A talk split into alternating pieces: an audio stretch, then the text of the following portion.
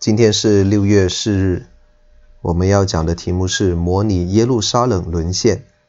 经文在以西结书第四章第一到第十七节，在第一到第三节里面讲到砖的象征。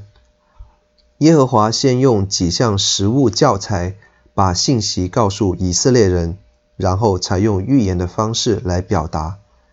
以西结把耶路撒冷的形象画在一块砖上面，并用围城的方法表达耶路撒冷必将会被围攻。围城的方法是亚述人发明的，用撞锤来攻城，甚至用墙来围城。这个表示敌方志在必得，必无逃脱的可能。在第四到第八节讲到左卧右卧的象征。当先知向左边躺卧的时候，他面向北，也就是面向北国以色列；当先知向右边躺卧的时候，他面向南国犹大，无论是向左或者是向右躺卧，以西结象征担当两国的罪。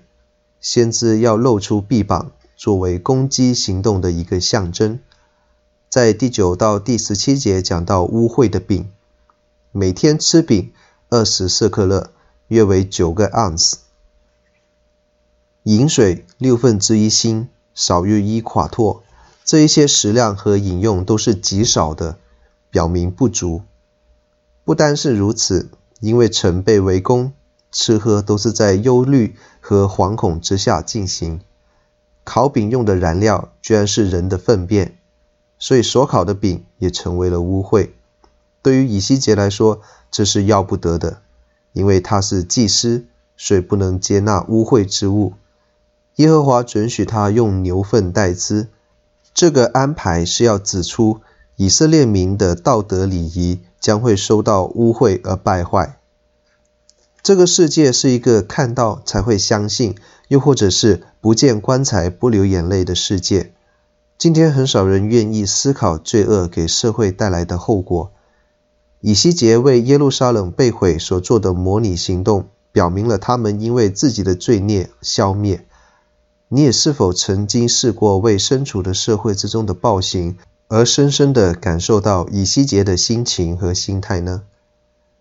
你不妨把所居住的城市的地图画在一块砖块上，然后从报章、广播里面收集有关于你所居住的城市当中出现的不公平、不公义的新闻，来把这块砖围起来，看看什么时候你认为审判快要临到。纵使你现在所居住的城市暂时不需要担心食物短缺的问题，但是你却可以用捡食的方式取代为饮食而忧心，为这块砖所代表的城市来代祷。